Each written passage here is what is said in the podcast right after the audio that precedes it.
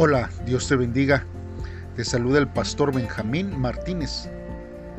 Y este día, hermanos, acompáñame a poder analizar en la carta a los filipenses, en el capítulo 3 del versículo 1 al 9, lo que la palabra de Dios está hablando hacia nuestras vidas. Espero que tu vida sea llena de bendiciones en este tiempo y que podamos juntos crecer en el conocimiento de la palabra de Dios. Como título, este devocional lleva No confiamos en la carne. Bien hermanos, escuchemos lo que la palabra de Dios dice en esta hora.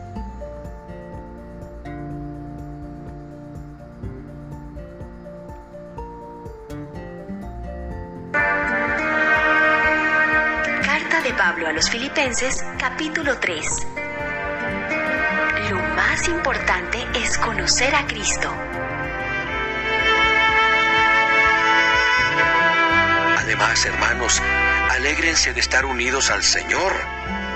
A mí no me molesta repetirles lo que ya les había escrito y a ustedes les hace bien que lo repita. Cuídense de esa gente despreciable y malvada que los quiere circuncidar los verdaderos circuncidados somos nosotros, los que guiados por el Espíritu adoramos a Dios y estamos orgullosos de pertenecer a Jesucristo. Nosotros no creemos que podamos hacer nada para salvarnos. Si la salvación dependiera de la circuncisión, yo podría sentirme más orgulloso que cualquiera. Me circuncidaron a los ocho días de nacido. Pertenezco a la nación de Israel y soy de la tribu de Benjamín. Soy más hebreo que muchos hebreos. En cuanto a cumplir la ley, pertenecía al grupo de los fariseos. Tanto me preocupaba por cumplir la ley que perseguía a los miembros de la iglesia. Nadie puede culparme de no haber cumplido la ley. Pero gracias a lo que Cristo hizo por mí, ahora pienso que no vale la pena lo que antes consideré de valor. Todo eso lo he dejado a un lado y lo considero basura con tal de llegar a conocer bien a Cristo pues no hay mejor conocimiento. Y quiero que Dios me acepte no por haber obedecido la ley, sino por confiar en Cristo, porque así es como Dios quiere aceptarnos. Muy bien, hermanos. Pues vamos a estar meditando en la palabra de Dios en estos versos de la Biblia. Vemos aquí, hermanos, a eh, el apóstol Pablo que hace una revisión, hermanos, de lo básico con los creyentes de los filipenses, hermanos. La Biblia, hermanos, nosotros tenemos que considerarla como nuestra salvaguarda, hermanos, tanto en lo moral, también como en lo teológico. Porque cuando nosotros leemos en forma particular y pública en la iglesia, ella, hermanos, corrige lo que necesitan nuestros pensamientos, actitudes, hermanos, y acciones. Por eso, la palabra de Dios, hermanos, es nuestro, nuestro, eh, nuestra regla, hermanos, de conducta y fe en cada una de las circunstancias en las que nosotros estemos viviendo. Ahora, cuando el apóstol Pablo habla aquí, hermanos, eh, en la reina Valera les habla este, como perros y dice también se, se refiere a ellos como malos obreros. Y estos eran hermanos como los judaizantes cristianos judíos, que ellos hermanos creían erróneamente que era esencial para los gentiles cumplir con todas las leyes judías del Antiguo Testamento. Especialmente, hermanos, lo relacionado con el rito de la circuncisión. Esto, hermanos, para poder obtener la salvación. Ellos, muchos judaizantes, hermanos, estaban motivados por el orgullo espiritual.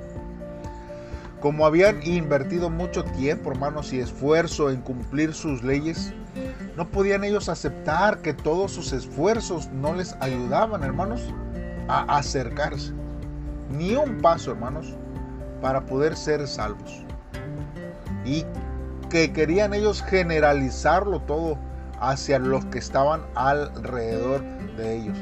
Por eso, hermanos, el apóstol Pablo los criticó porque miraban el cristianismo al revés, pensando que lo que ellos decían acerca de la circuncisión o cortar o mutilar la, la carne los hacía más santos o más creyentes que el simple regalo del Señor Jesucristo dado por gracia. Entonces, hermanos, lo que los creyentes hacen es un resultado de lo que creen, o sea, de la fe.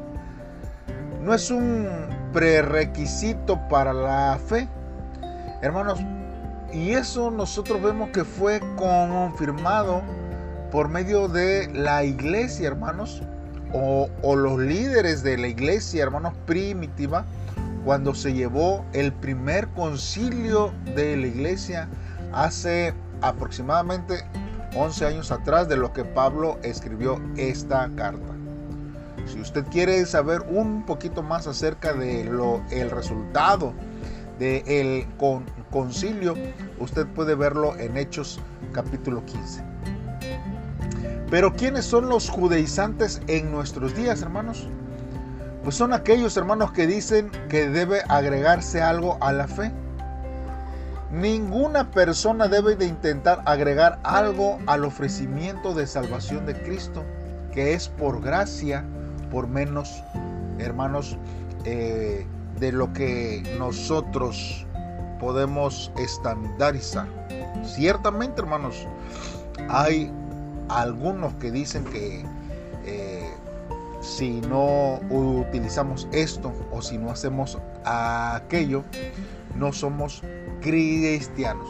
Mas sin embargo, hermanos, eso no lo determina una persona, eso lo determina el Espíritu Santo en nuestros corazones, quien nos habla. Y el que tenga oídos para oír, que oiga lo que la palabra de Dios dice. Ahora, hermanos, es muy fácil enfatizar más, hermanos, en los esfuerzos religiosos, porque nosotros podemos tener confianza en la carne, ¿verdad? Eh, que en la fe eh, eterna, porque es más fácil creer lo que vemos que lo que no vemos, hermano. Pero hermanos, Dios da valor a la actitud de nuestros corazones por encima de todo. Lo que hay en nuestros corazones, hermanos, vale más para Dios que lo que nosotros podemos eh, ver o aún, hermanos, hacer o decir, porque muchas veces hacemos o decimos cosas que realmente no hay en nuestro corazón. Lo hacemos simplemente por, por una reacción de costumbre, pero no porque realmente sale de nuestro corazón. Por eso, hermanos, tenemos que tener cuidado también cuando juzguemos a las personas y también cuando juzguemos su espiritualidad porque el cumplimiento de los ritos o el nivel de actividad humana no, no dice exactamente que quién es, es, espiritualmente. Y no pensemos, hermanos, en lograr satisfacer a Dios por el fervor con que hacemos el trabajo, hermanos. Más bien, hermanos, Dios se da cuenta de lo que usted hace para Él y Él lo premiará por eso. Porque muchas veces buscan el premio de la gente que está alrededor. Quieren que sea visible lo que hacen. Pero solo si primero acepta en amor su regalo de salvación.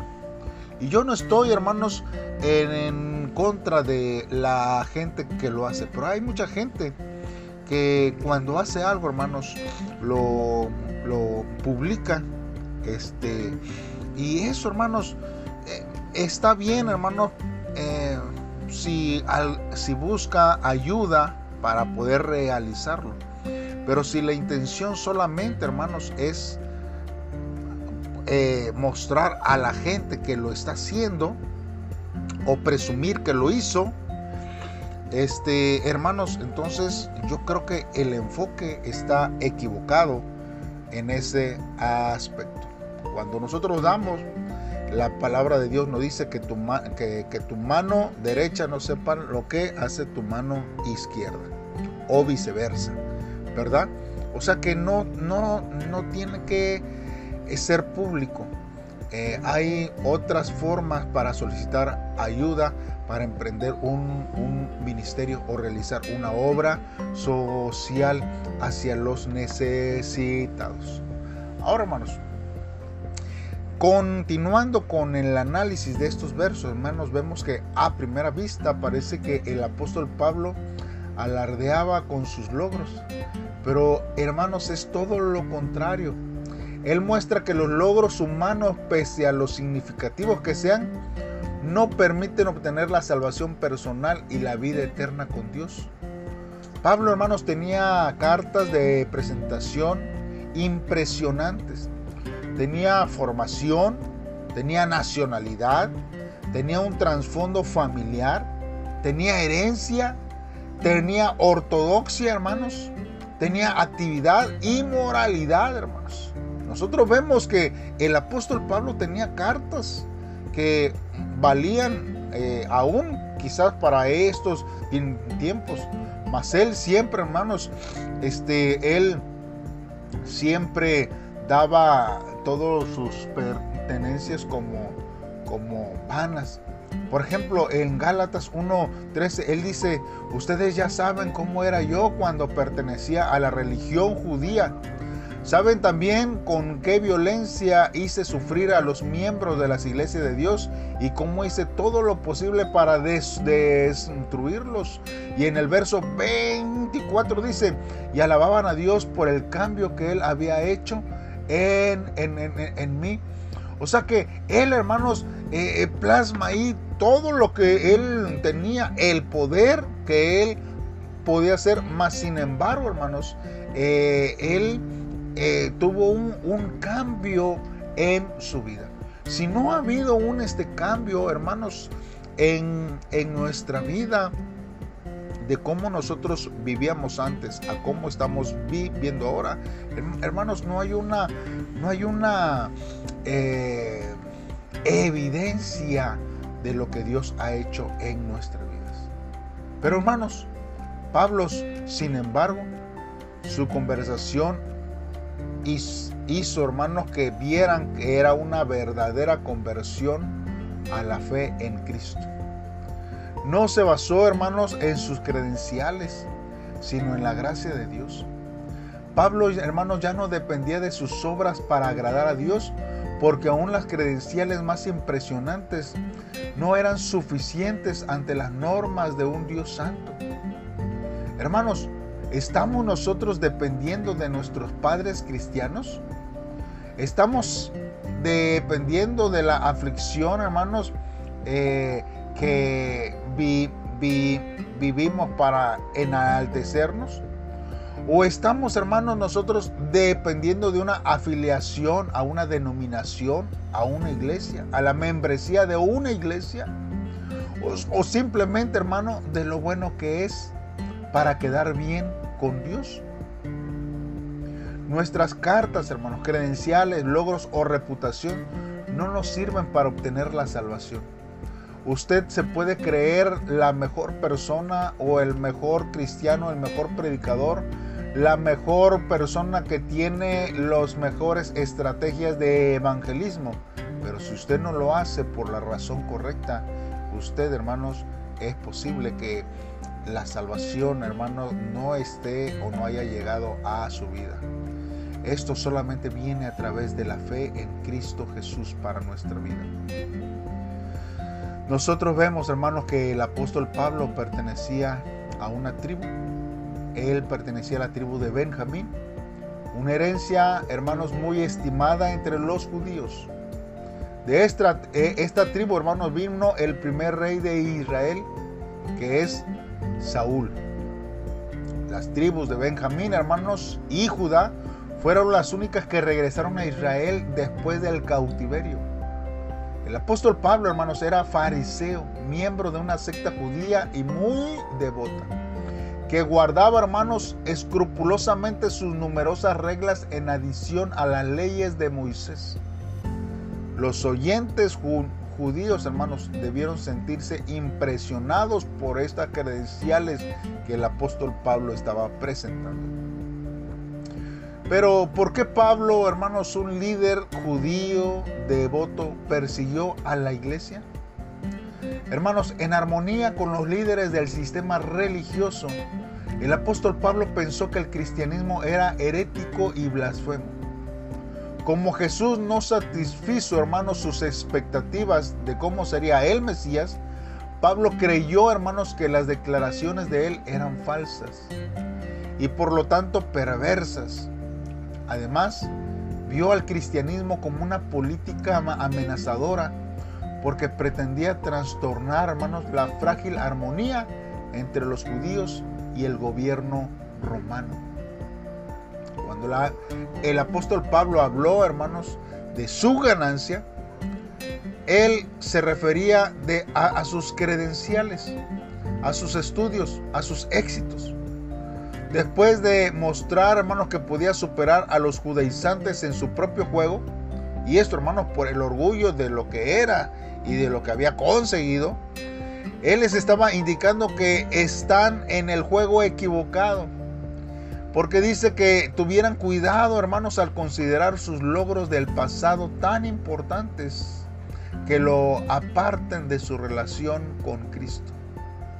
Por eso, hermanos, después de que Pablo consideró todo eso lo que había logrado en la vida, manifiesta que nada de esto tenía valor. Él se comparaba con el conocimiento de Cristo y veía que era todo lo que él pretendía valioso en este mundo como una basura. Y esto, hermanos, es una profunda declaración acerca de los valores. Porque la relación de una persona con Cristo, hermanos, es más importante que cualquier otra cosa. Conocer a Cristo, hermanos, debe ser nuestra meta final. Considere sus valores. ¿Hay algo más importante que su relación con Cristo? Si sus prioridades están equivocadas, ¿cómo puede, hermanos, reordenarlas? Hágalo porque esto, hermanos, será de bendición para su vida y traerá, hermanos, una perspectiva diferente a lo que usted, hermanos, está acostumbrado. Porque ni guardar la ley ni siquiera el mejorar personalmente, ni la disciplina, ni ninguna cantidad de esfuerzos religiosos, hermanos, pueden hacernos perfectos delante de Dios. La justificación, hermanos, viene solo de Él. Y somos hechos justos, hermanos. Y recibir la, la justicia al permanecer con Él es lo que nosotros debemos esperar simplemente al confiar en nuestro Señor Jesucristo. Él es el que cambia nuestros pecados y nuestras faltas por su completa justicia, hermanos. Mire lo que dice 2 de Corintios 5, 21. Cristo nunca pecó, pero Dios lo trató como si hubiera pecado, para declararnos inocentes por medio de Cristo. Hermanos, nosotros tenemos que entender que solamente el Señor Jesucristo es el único que puede salvarnos y rescatarnos de este mundo pecador y que solamente nos llevará a una vida de perdición. Por eso el apóstol Pablo entrega todo. Él entrega su familia, amistades, él entrega hasta su libertad a fin, hermanos, de conocer a Cristo y el poder que lo resucitó. También, hermanos, nosotros tenemos acceso a este conocimiento y a ese poder, pero es necesario hacer algunos sacrificios para disfrutarlos. ¿Qué estamos dispuestos a dar, hermanos, a fin de conocer a nuestro Señor Jesucristo? Quizás cree usted que una agenda repleta a fin de dedicar unos pocos minutos cada día para orar y estudiar la Biblia? La aprobación de sus amigos, de los líderes, del pastor, algunos de sus planes o placeres, sea lo que sea, hermanos, conocer a Cristo es más valioso que el sacrificio. Por eso nosotros hallamos en la palabra de Dios, dice, el Señor ama más la obediencia que los sacrificios. ¿Qué le está pidiendo el Señor este día que usted haga? ¿Qué usted tiene que hacer en este día? pues simplemente, hermanos, darle el tiempo que el Señor merece en nuestras vidas y obedecerle en todo. Hagamos una oración a Dios en este tiempo y pidámosle a Él que Él nos ayude a vivir conforme a su eh, voluntad en este tiempo. Oremos a Dios. Señor, en esta hora estamos aquí delante de ti, Señor, para, Señor, primeramente bendecirte, honrarte, Señor, y glorificar tu santo nombre. Pero al revisar y ver y leer y estudiar estos versos, Señor, nos damos cuenta de que como quisiéramos que la cruz de Cristo sea nuestro único motivo para que nosotros pudiéramos jactarnos en medio de este mundo de perversión. Sin embargo, Señor, quizás no lo hemos hecho así. Por eso, Señor, te pedimos que nos ayudes para poder renunciar la vanagloria, Señor, de la vida y andar por la senda estrecha sin temor. Porque cada día que pasa, Señor, necesitamos llenarnos más de tu conocimiento al leer tu palabra para podernos regocijarnos, Señor, por causa de tu nombre y anunciar tus buenas nuevas de salvación a aquellos, Señor, que lo necesitan. Aquellos que están alrededor de mí, Señor, y que tu palabra, Dios, pueda, Dios, estar sobre mi vida, en mi boca, para anunciarlo con alegría y gozo. Ayúdame a hacerlo en el nombre de tu Hijo amado. Amén. Bien, hermanos, Dios te bendiga. Espero que este día puedas eh, compartir de la palabra de Dios y que el mundo sepa que hay un Cristo vivo que ha cambiado nuestra vida y que también puede cambiar la suya. Te espero el día de mañana en un devocional más. Saludos y bendiciones.